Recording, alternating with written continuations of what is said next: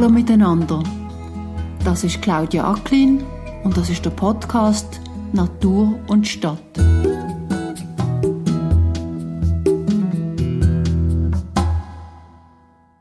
Was begeistert dich am meisten an diesem Projekt? Ja, schlussendlich eigentlich jedes Mal, wenn ich da bin, entdecke ich wieder etwas Neues. Zu jedem Zeitpunkt sind andere Tiere da, fliegen andere Schmetterlinge, fliegen andere Wildbienen. Früh im Frühling ist alles voll, äh, voll mit Frühlingsbienen. Also die Hunderte, die da am, am Umfliegen sind, wo die Population eher grösser geworden ist. Das ist das eine. Und das andere ist, was schon auch sehr Freude macht, ist es immer wieder mit den Freiwilligen zu pflegen. Wir probieren dort immer so kleine Weiterbildungen gerade zu kombinieren, zu zeigen, wieso wir was machen, damit sie das auch schlussendlich können im eigenen Garten umsetzen und auch die Informationen schlussendlich weitertragen. Also je mehr Leute über Biodiversität, Biodiversitätskrise reden und aber auch Lösungen aufzeigen, desto eher tut sich etwas und desto eher finden wir die Mehrheit, die wir dringend brauchen. Anfang September, am recht heißen Tag, wartet der Jonas Landolt auf mich vor der Universitätsklinik Ballgrist in Zürich. Also zumindest in der Stadt. Er hat das Velo dabei und gut darauf angemacht, ein Sense, oder wie die Zürcher innen sagen würden, ein Sagise. Der Jonas erzählt später, warum die in diesem Projekt so wichtig ist. Wir gehen weg von der Strasse, am neuen Kinderspital von den Architekten Herzog und Dömeron vorbei, Richtung Burg Hölzliwald, bis wir an einen Rebberg kommen. Wir laufen nicht weit und schon lassen wir den typischen Lärm von der Stadt zurück. Ein Stück Rebberg drauf und wir stehen an einem Hang, wo Wildbienen nisten. Ein bisschen weiter hinten hat es eine sogenannte Buntbrache. Auch hier drüber hören wir es dann gerade mehr. Und noch ein bisschen weiter hinten gibt es ein Stück Wiese. Der Jonas Landolt ist Umweltwissenschaftler und spezialisiert in interdisziplinärer Biologie, wie er mir sein Studium in zwei Wörtern erklärt. Er ist ein Profi, der mit Freiwilligen vom Verein Natur im Siedlungsraum Nims auf dem Stückchen Land, gerade am Rand vom Burg Hölzliwald, um mit schönster Sicht auf den Zürichsee vor allem Schmetterling und Wildbienen fördern. Während wir miteinander reden, kommt immer mal wieder ein Schmetterling, den ich noch nicht kenne, oder eine Wildbiene vorbei. Oh, schau, das ist gerade ein, ein Murfuchs. Jetzt fliegt er weiter. Maulfuchs? Mauer, Mauerfuchs. Ein Mauerfuchs. Ja. Genau. Ein bisschen eine seltenere Schmetterlingsart, die wir hier am Burghölzli-Waldrand eben noch haben.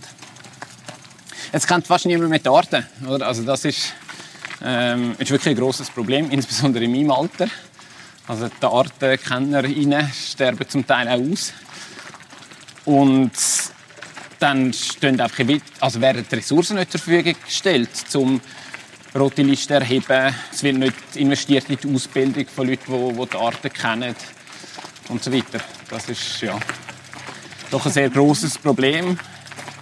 Und die rote Liste die müssen finanziert werden einem Bundesamt für Umwelt beispielsweise. Und das heißt, Bundesamt für Umwelt braucht die Ressourcen, müsste die entsprechend einsetzen. Jetzt sind wir hier in einem Weinberg, gell? Ja, genau. Wenn du den Ort ein bisschen beschreiben willst, vom Lebensraum her, weil eigentlich sind das wie verschiedene, oder? Ja, also das ist das Tolle an der Stadt, dass man ganz viele verschiedene Lebensräume näher beieinander hat. Auch im Unterschied zum Kulturland aussen dran, wo eigentlich viel weniger kleinräumig ist. Ja, jetzt haben wir da oben den Burkölzi-Wald, wir haben hier den Rebhügel und dann kommen wir jetzt da vorne gerade an beim Wiesenstück, wo wir mit dem Verein Natur im Siedlungsraum bewirtschaften. Wie heißt der Verein? Natur im Siedlungsraum oder NIMS. Also wir sind vor allem da um den Burghölzli-Hügel aktiv, aber probieren da immer Projekte zu realisieren, die an anderen Orten nachgemacht werden können. Also exemplarische Projekte. Und genau. Wir haben eine wunderschöne Aussicht auf den Zürichsee. Das ist so, ja. da oben arbeiten macht Freude. Also wir werden immer wieder auch von Freiwilligen, vor allem aus dem Quartier, aber auch von weiter weg, unterstützt. Und ohne die wäre es nicht möglich, eigentlich die Arbeit hier zu leisten. Wir haben mittlerweile doch ein paar Gebiete, die wir pflegen und aufwerten. Gerade hier oben hat ein Stückchen, also es hat einen Haken, darum kommt man da auch nicht in den Rebberg Innen ist ja gut, dass die Hunde und so nicht da quer durch können. Aber da oben haben wir auch wunderbare Aussicht und laufen immer die Leute her.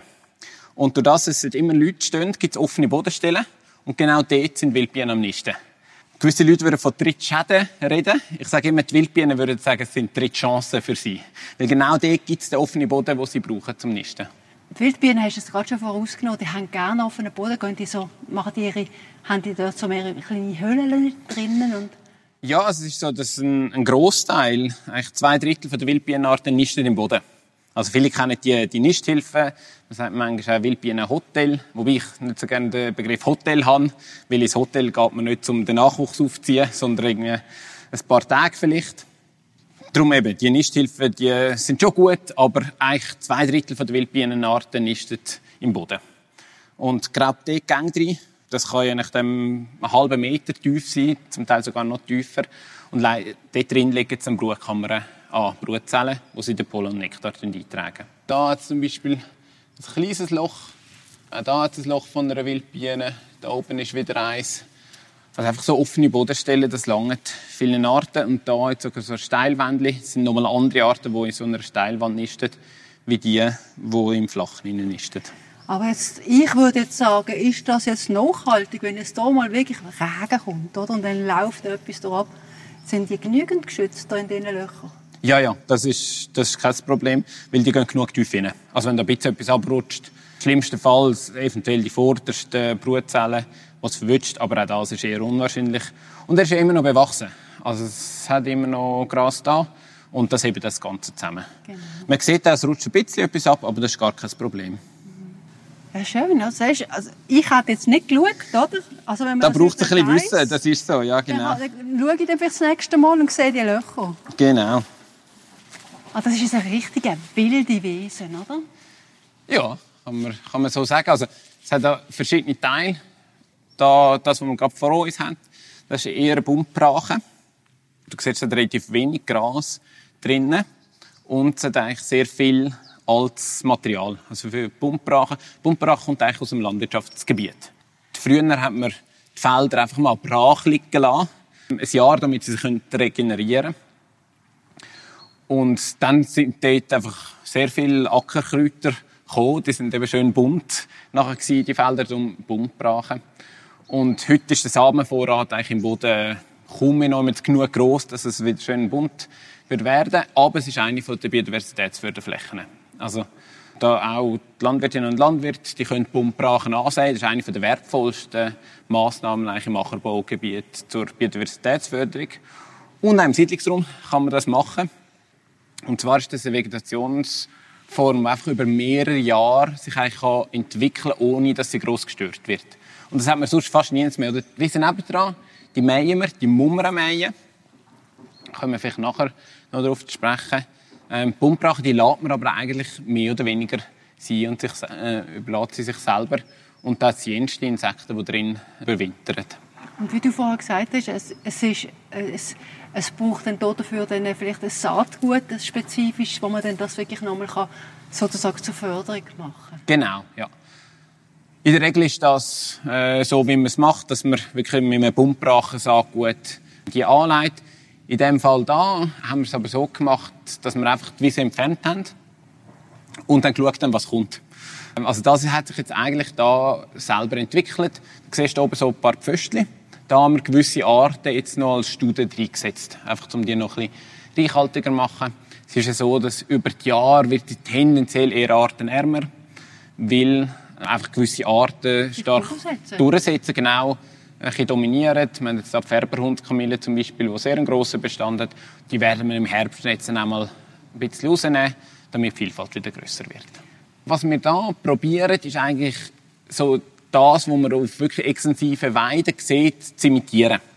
Also wir haben da in der Wiese drinnen haben wir einzelne Kleinbüsche, wir haben Weissdorn drinnen, wir haben einzelne Rosen drinnen. Wir probieren die Fläche möglichst stark eigentlich zu strukturieren. Es hat Totholzhäufen drinnen ein Ziel von euch ist, die Insekten zu fördern. Die Pflanzen mhm. natürlich logischerweise auch, die hier wachsen. Noch andere Vögel, die sich von den Insekten ernähren, oder? Ja, grundsätzlich ist die Fläche einfach geht's darum, äh, Biodiversitätsförderung zu maximieren. Und das ist auf jeden Fall So, ähm, die Fläche da steht einem ein Netzwerk mit verschiedenen anderen Flächen da im Quartier, wo wir bewirtschaftet. Das ist sicher eine der schönsten und grössten. Aber wir haben auch das Drittsteingartenprojekt, wo wir mit den Gartenbesitzenden probieren, in den Gärten wertvolle Flächen zu schaffen, wo dann eben Trittsteine sind zwischen den grösseren Flächen, die man Biodiversität fördert. Also Pflanzen sind das ist die Grundlage schlussendlich, um die Artenvielfalt zu fördern. Aber dann muss man eben zum Beispiel mal ähm, offene Bodenstellen machen, man braucht Totholz und und und. Da kommt schon wieder ein Murfuchs ähm, vorbei. Wir reden jetzt mal schwerpunktmäßig ein bisschen über die Schmetterlinge mhm. und über, über die Wildbienen. An was haben ihr gedacht, im Hinblick auf die Bienen hier zu holen? Was haben ihr gemacht, damit die kommen? Man kann eigentlich fast andersrum anfangen. Und zwar ist so, ähm, dass der Ursprung war, dass die Regionalgruppe vom WWF Zürich da Wildbienen fördern Das war die Idee, eben nicht nur die Wildbienen Nisthilfe zu erstellen, sondern wirklich eine Fläche haben, wo man die Wildbienenförderung machen kann. Und angefangen hat es eigentlich damit, die Fläche einfach mit den Sägissen zu mähen. Das ist ähm, auch sehr wichtig, dass man eben die Wiese pflegt und mäht. Ähm, weil wenn man nichts macht, wenn man die Wiese zu wenig mäht, dann tut sie vergrasen. Also dann hat es nicht viel Blumen und dann hat es vor allem Gras. Und für die Wildbienen ganz wichtig ist ein grosses, vielfältiges und möglichst kontinuierliches Blütenangebot. Und so tun wir auch zu verschiedenen Zeitpunkten beispielsweise mähen und probieren, möglichst viele Pflanzenarten, möglichst viele Blüten da zu haben. Das, das heisst, ihr müsst hier eine Mischung haben von, von Pflanzen, die zu unterschiedlichen Zeiten blühen. Genau. Also das fängt an mit der Weide beispielsweise, wo wir vorne auch neu gepflanzt haben, weil es da vorher keine Weide hatte. Die blüht schon im März. Geht dann weiter mit früh, blühenden Arten wie Frühlingsblatterbsen beispielsweise, die wir da jetzt auch haben. Und dann fangen langsam die ersten Arten in den Wiesen an blühen. Dann im Sommer also ab dem Juni ungefähr ist eigentlich in der Wiese nicht mehr allzu viel, wo blüht. Viele Wiesen haben so Anfang Juni umeinander eigentlich ihren Blühenhöhepunkt und darum haben wir da dann auch noch die Buntbrachen. Weil die Buntbrachen, die ergänzt eigentlich die Wiese sehr gut. Buntbrachen fangen erst so Mitte Juni richtig an aufblühen und haben so Ende Juni umeinander ihren Blühenhöhepunkt. Und durch das, dass wir nachher die Wiese noch gestaffelt mähen, ist so, dass dann Wiese die Teile, die wir früh gemäht haben. Und ein früher erster Schnitt heisst bei uns im April. Das ist auch für viele eigentlich außergewöhnlich. wir tun etwa ein Viertel der Wiese schon im April mähen. Das heisst, die Teile, die dann gemäht sind, die tun Mitte Juni nachher wieder aufblühen. Und Mitte Juni ist eben ein grosser Teil der Wiese verblüht. Dann tun wir ungefähr die Hälfte mähen. Und der letzte Viertel der kommt dann noch im Juli. Und so haben wir eine schöne Staffelung, ergänzt eben durch Buntbrach und oben den Kreuzum. Jetzt ist es euch hier gelungen, die Wildbienen hier zu holen. Wisst ihr das? Können wir da messen? Können wir da kartografieren? Also hat, ähm, 2012 hat es eine Wildbienenerhebung gegeben, wo da um den Burghölzli-Hügel fast 100 verschiedene Wildbienenarten gefunden worden sind. Also das ist wirklich außergewöhnlich. Wir haben in der Schweiz 640 Wildbienenarten, etwa 60 Arten gelten schon als ausgestorben äh, in der Schweiz. Also um die 10 Prozent, das ist wirklich auch alarmierend. Fast die Hälfte ist auf der roten Liste von denen, die es noch gibt. Und dass wir da eigentlich mitten in Zürich so eine grosse Vielfalt haben, das ist doch äh, sehr beachtlich. Wir haben dann auch aufgrund von der Erhebung geschaut, welche sind die, die seltenen, welche sind die schützenswerten Arten. Das ist etwa ein Drittel der Arten da kann man als naturschützerisch wertvoll anerkennen. Und für die haben wir spezifisch nachher auch Massnahmen ergriffen.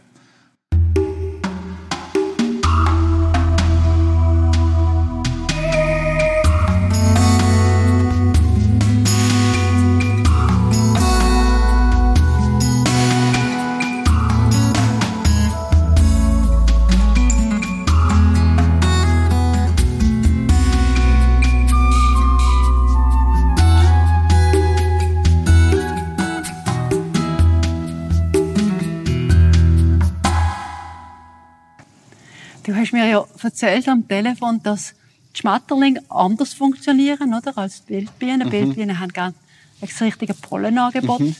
Die Schmetterlinge haben gerne die richtigen Futterblumen. Das sind eigentlich mhm. sind Pflanzen fixiert, oder? Kann man sagen. Ja, genau. Also also das Wichtigste für die Schmetterlinge sind schlussendlich bei Bienenartengruppen, so muss ich sagen, bei Bienenartengruppen ist das Wichtigste eigentlich Nahrung für den Nachwuchs. Oder eigentlich alle Tiere, wenn sich fortpflanzen, um eine Population erhalten, muss man den Nachwuchs, für den Nachwuchs sorgen. Und bei den Schmetterlingen ist es so, dass das nachher Traubenfutterpflanzen sind, die nötig sind. Der Zitronenfalter beispielsweise, den kennen noch viele, weil der so leuchtend gel ist und rumfliegt in der Stadt. Der braucht Fuhlbaum oder Kreuztorn. Das heißt, ohne Fuhlbaum oder Kreuztorn, wo der seine Eier abecken kann und nachher Trauben Blätter fressen, ohne Fuhlbaum oder Kreuztorn kann der einfach keinen Nachwuchs produzieren. So gibt es andere Arten, Falter, die wir vorher da gerade gesehen haben, rumfliegen. Der Hauhechelbläuling, der tut auf verschiedene Schmetterlingsblütler die Eier ablegen, zum Beispiel auf den Hornklee. Das heißt, wenn es kein Hornklee um hat oder andere Kleearten, dann kann der einfach nie seine Eier ablegen. Ja, so gibt es verschiedene Arten. Es gibt den Birkenzipfelfalter, der leitet auf Braunusgewächse, also zum Beispiel auf den Schwarzdorn und so weiter. Und dann natürlich die Schmetterlinge selber, die brauchen irgendwo Nektar. Aber für den Nektar sind sie nicht wahnsinnig spezifisch. Viele Arten haben gerne so violett, äh, pink Blüten, wie zum Beispiel Skabiosenflockenblume, Wiesenflockenblume. Alle Distelarten sind sehr beliebt. Also dort sieht man am Schmetterling Nektar saugen. Aber das Wichtige für die Schmetterling ist eben eigentlich die Raupenfutterpflanze. Und die so auch noch ein bisschen im richtigen mikroklimatischen Umfeld. Also das limitiert bei den Schmetterlingen einfach die Förderung auf einem Balkon, sage ich mal. Die Raupen, oder die dürfen zum Beispiel nicht austrocknen. Darum ist in einem Balkonkistchen kann das je nachdem einfach zu trocken werden, die Luft zu trocken werden, dass der Schmetterling dort als Raupe die geeigneten Lebensbedingungen findet. Also wir reden nachher noch ein bisschen genauer vielleicht, was die Leute machen mit einem mhm. Stadtgarten. Aber die haben da natürlich andere Möglichkeiten. Verstand ich das richtig? Wildbienen und Schmetterlinge die konkurrenzieren sich nicht? Nein, nein, nein, eigentlich gar nicht. Man muss schon ein bisschen auf verschiedene Sachen schauen. Also wir tun da mit den Sägissen, mit den Sensen mähen. Das ist zum Beispiel jetzt für die Raupen kann das sehr wichtig sein. Also das geht man mehr und mehr davon aus, dass das im Landwirtschaftsgebiet und zum Teil in den Naturschutzgebiet ein Problem ist, weil man halt einfach mit Maschinen, mit zum Teil relativ grossen, schweren Traktoren, mit breiten Reifen bewirtschaften. Und dann sagt ist das Mähen, oder das ist Schneiden, das ist natürlich besser mit einem Balkenmäher oder einfach mit einem schneidenden Mähwerkzeug und nicht mit rotierenden Trommelmäher beispielsweise. Aber nach dem Mähen kommen ja noch weitere Bewirtschaftungsgänge. Also dann tut man Zitten, meistens ein bis eher zweimal. Danach tut man Schwaden, also macht Bände und dann tut man noch Laden. Das heisst, schlussendlich bei einer Wiesenbewirtschaftung wird die Fläche ungefähr fünfmal überfahren. Da kann man sich vorstellen, dass es ein kleines Räubli muss also gerade recht Glück haben, dass es nicht einfach verdruckt wird. Und durch das, dass wir da mit den Sägissen und von Hand bewirtschaften, natürlich die größere Überlebenschancen als irgendwo draußen im Kulturland auf einer Biodiversitätsförderfläche beispielsweise. Das ist hochspannend, oder? Das ist, es gibt ja wirklich auch so ein bisschen die Idee, wenn es uns gelingen würde, Biodiversität in der Stadt noch weiter zu erhöhen, dann könnte sie bei uns überleben, während der Klimawandel weiß ich was alles anrichtet. Aber irgendwann kann man die dann vielleicht wieder aussiedeln. Es ist wie eine ja. Art Rückzugsfläche, mhm. das will ich sagen, eine ja. gigantische Rückzugsfläche. Ja. Ähm, ja und nein. Und ich glaube, da sind gerade die Schmetterlinge und die Wildbienen ein guter Vergleich.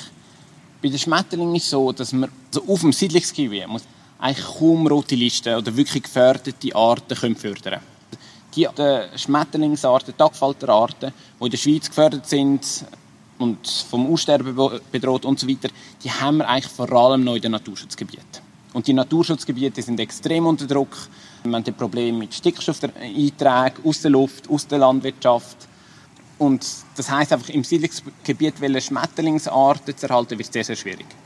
Bei den Wildbienen ist das eine andere Geschichte. Also die Wildbienen gibt es eigentlich kaum eine Art, wo der Siedlungsraum aktiv vermeiden wo man da nicht könnte geeignete Lebensräume schaffen könnte. Zusammengefasst heisst es, wir brauchen zwingend, wir müssen die Naturschutzgebiete, die wir haben, erhalten, wir müssen zusätzlich schaffen und wir müssen die besser vernetzen. Und ich glaube, das ist ein bisschen auch Augenwischerei, wenn man das Gefühl hat, wir können im Siedlungsraum die Biodiversitätskrise, die wir haben, irgendwie stoppen oder da eine Oase bilden. Ich glaube, das wird nicht möglich sein. Für gewisse Arten ja, aber im Großen und Ganzen nein. Okay. Aber jetzt würde ich natürlich trotzdem wahnsinnig gerne noch kurz darüber reden. Aber Stadtbewohner sollen jetzt aufhören, Schmetterlingspflanzen anzupflanzen im Garten? Auf keinen Fall. Aus verschiedenen Gründen. Ich glaube, es ist einerseits einfach eine riesige Bereicherung. Einerseits nur schon die, die Blütenvielfalt im eigenen Garten zu haben. Es gibt immer etwas zu entdecken. Man sieht Schmetterlinge, man sieht Wildbienen, Schwebflüge.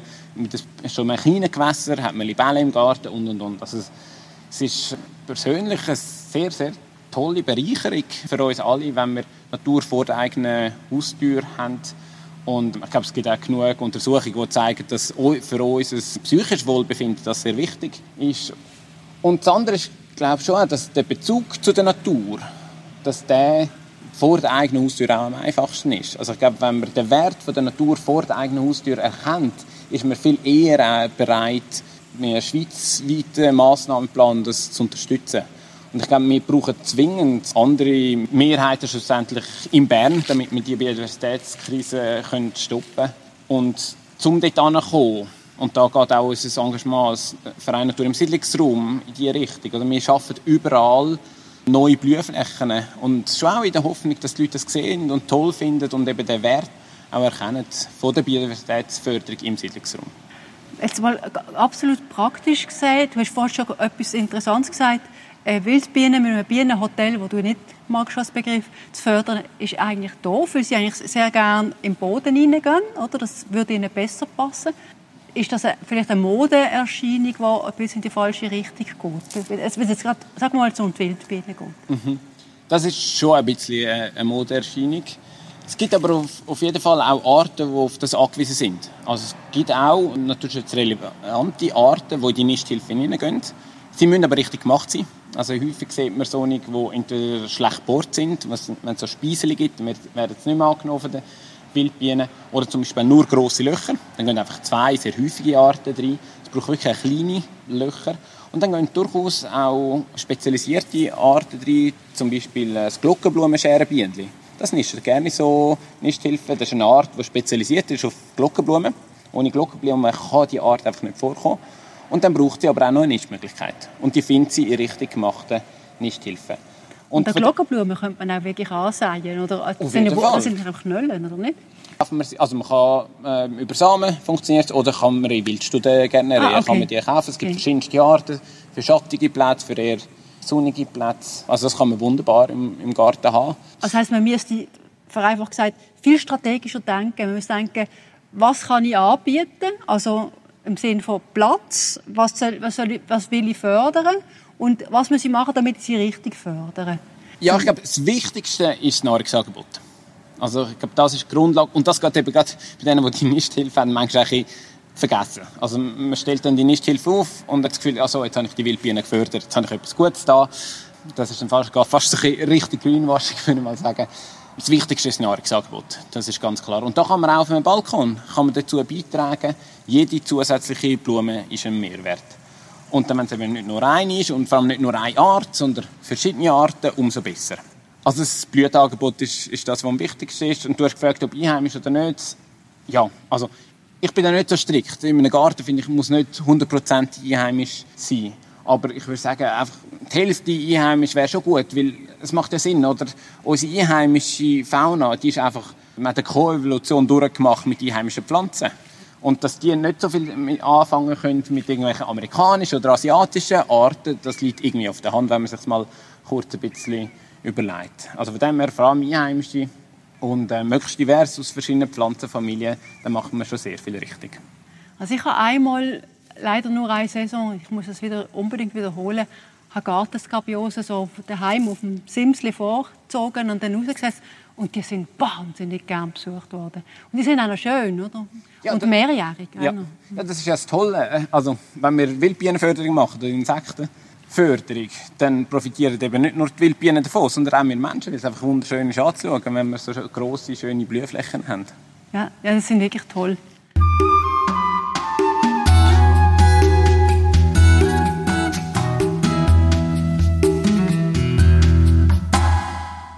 Wenn jetzt jemand sich informieren und gezielt vorgehen, sagen ich möchte gerne mehr Schmetterlinge haben, dann wird man schauen, was für Futterpflanzen kann er ansehen und was für Unterkünfte kann er anbieten. Ja, das kann man auf jeden Fall machen. Es ist aber wie nicht zwingend notwendig. Also es gibt eine App und eine Web-Applikation, die heißt Beefinder. Da kann man eigentlich genau das schauen. Also da kann man seinen Standort angeben und dann zeigt es einem, welche seltenen Wildbienenarten bei einem in der Umgebung vorkommen. Und dann kann man für diese Arten nachher eigentlich spezifische Pflanzen auslesen. Und dann würde das eigentlich gerade passieren, was du vorher gesagt hast, man trägt dann zur Vernetzung bei, oder? Ja, ja, genau. Oder damit gibt es noch mehr Trittsteingärten. Ja, genau. Ja, also das ist eine Möglichkeit, wenn man es so spezifisch machen will, ist aber in dem Sinn nicht zwingend notwendig.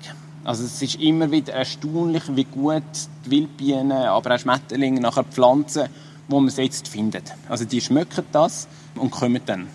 Ich habe bei mir daheim eine Glockenblumen gesetzt und es hat eigentlich weit um wüsste ich nicht, wo es Glockenblumen hätte. Und schon im ersten Jahr habe ich Glockenblumenschere bei ihnen dran. Also sie kommen, sie finden es. Man kann beispielsweise bei uns auf der Homepage haben wir, mal, haben wir so eine Liste, welches die wertvollsten Wildbienenpflanzen sind. Und wenn man die übersetzt als Studie oder aussät, dann haben wir eigentlich gute Chancen, dass die Wildbienen auch kommen. Und das Gleiche gilt dann auch für das Nistangebot. Also dort kann man natürlich, man kann so, so eine Nisthilfe haben. Und dann kann man das ergänzen, beispielsweise mit offenen Bodenstellen. Man kann Bankkiesflächen machen, wenn man irgendeine Fläche neu macht. Man kann zum Beispiel auch einen Parkplatz, der jetzt theoretisch entziegeln. Das ist nicht nur gut, weil er sich nicht mehr aufheizt und das Wasser kann versickern Und es gibt Wildbienen, die dann genau dort rein, wenn es besund ist, auch gehen nisten. Also so hat man dann gerade auch schon für Bodennisten die Wildbienen etwas gemacht. Man kann auch sonst schauen, im Garten an der einen oder anderen Stelle ein offenen Boden hat. Man kann auch mit Wildbienensand arbeiten. Also es gibt verschiedenste Möglichkeiten, um die Wildbienen zu fördern. Weißt du etwas darüber? Man sagt, dass zum Beispiel Blüten und Schmetterlinge und vielleicht auch bei den Wildbienen ist das ähnlich, miteinander kommunizieren. Es kommt darauf an, was man unter Kommunizieren versteht. Also über Duft, ja. Also Blumen schmecken. Bei gewissen Arten schmecken wir es selber ja auch, bei vielen aber weniger. Und die Geruchsstoffe, die ausgesendet werden von der Blüte, das, das schmeckt auf jeden Fall die Schmetterlinge und auch die Wildbienen. Aber es ist in dem Sinn, es ist in dem Sinn, glaube ich, eine passive Kommunikation und nicht eine aktive würde ich sagen. Ich habe vor kurzem das gelesen, aber ich weiß echt nicht mehr wo, dass es eine Blüte gibt, die nachdem sie besucht worden ist, von einem Bienenli die Farbe wechselt. Ja, das, das ist möglich. Ja, ja. Das ist so. Da, da gibt es gewisse. Das, das heisst aber für das Bienenli auch, da muss ich jetzt nicht mehr gehen. Da ist, schon, da ist alles schon abgeerntet. Wenn ich es richtig im Kopf habe, merken gewisse Wildbienen auch, wenn die Blüte vorher schon besucht worden ist. Weil die Wildbienen auch eine Spur in dem Sinn hinterlassen. Also das, das gibt es dann auch noch. Ja. Ich wollte eigentlich zum Schluss wieso noch ein bisschen noch mal auf den Kontext zurückkommen. Also, wir haben eine zunehmende Erhitzung vom Klima. Mhm. Das wissen wir alle, das spüren wir. Das haben wir letzte Woche gerade sehr stark gespürt überall. Wir haben, wie du vorhin schon gesagt hast, wirklich wahnsinnig viel Umweltgift im Wasser, im Boden, in der Luft und so weiter. Also wir haben eigentlich wirklich verschärfte Konditionen aus deiner Sicht, was findest du, die haben jetzt hier das Projekt. Was könnte man noch mehr machen? Mit was hat man wie am meisten Hebel? Das ist natürlich eine grosse Frage. Ich komme vom Grossen zum Kleinen. Ich glaube, schweizweit gesehen, die grössten Probleme haben wir aktuell im Landwirtschaftsgebiet. Da gibt es ganz einfache und grosse Hebel, indem man zum Beispiel biodiversitätsschädigende Subventionen die abschafft. Es sind immer noch x Millionen, die heute an biodiversitätsschädigenden Subventionen ausgegeben werden. Das zweite im Landwirtschaftsgebiet, was sich muss ändern, das ist, dass Tierbestände runter. Also das ist so und da sind schlussendlich auch wir Konsumentinnen und Konsumenten gefordert, unseren Fleisch- und Milchproduktekonsum zu reduzieren. Dann werden nämlich auch Flächen frei, im Ackerbaugebiet zum Beispiel. Heute ist glaube ich, etwa 60 Prozent der Ackerbaufläche, da werden Tierfutter wird produziert und nicht Lebensmittel von uns, sondern das lässt man alles erst noch durch eine Kuh durch. Das sind ganz grosse Hebel, die wir haben. Und dann glaube ich, auf schweizweiter Ebene eigentlich das grösste ungenutzte Potenzial ist die wirklich extensive Beweidung. Wilde Weide nennt man das auch. Wir haben einen Verein gegründet, Wilde Weide Schweiz, und wollen mit dem Verein das in den nächsten Jahren mit Pilotprojekten starten und das wirklich ankurbeln. Und jetzt ist man nachher in einer spannenden Schnittstelle zwischen äh, Naturschutz, Landwirtschaft und Wald. Man kann das in guten Projekten eigentlich alles miteinander verbinden. Und ich glaube, die wilde Weide könnte einen wahnsinnig wertvollen und wichtigen Beitrag für die ökologische Infrastruktur leisten in der Schweiz. Und dann, wenn wir eine Stufe kleiner werden, sagen wir mal auf, auf Stadtniveau, ich glaube, da brauchen wir dringend die Grünflächen, also die Grünflächen, die wir noch haben in der Stadt, die müssen wir erhalten. Wir müssen schauen, dass, dass wir die noch besser vernetzen können. Und auch wieder entsiegeln. Also, wir haben extrem viele Flächen in den letzten paar Dutzend Jahren versiegelt und die müssen wir wieder aufmachen. Das ist ein Mehrwert aus vielerlei Hinsicht. Biodiversität, Wasser und Stadtklima auch Bach wieder rausholen, weil sobald man einen Bach rausholt, das sind Grünkorridore, die geschaffen werden. Also so sind verschiedene Sachen, die man auf Stadtgebiet machen kann. Natürlich Begrünungen auf den Dächern in Kombination mit der Solaranlage und so weiter. Und dann können wir noch ein kleiner kommen und eigentlich schauen, was, was können alle in einem eigenen Garten oder auf einem Balkon machen. Und das ist, glaube ich, das, was ich vorher schon angetönt habe schlussendlich äh, hilft jede zusätzliche einheimische Blume, die wir haben, um den Biodiversitätsverlust im Siedlungsgebiet zu verringern und glaube schon auch den anderen Leuten etwas aufzuzeigen. Und was man natürlich immer auch kann, und das ist, glaube ich, das Tolle an, an der BirdLife-Familie. Also BirdLife hat ja in, all, in sehr vielen Gemeinden lokale Naturschutzvereine. Und die alle sind froh, wenn wir ihnen gehen, gehen, mithelfen, sei es bei Standaktionen, sei es bei Arbeitseinsätzen und so weiter. Also so kann man eigentlich in jeder Gemeinde fast schlussendlich zusammen mit dem lokalen Naturschutzverein auf kommunaler Ebene aktiv sein und etwas zum Erhalt der Biodiversität tun.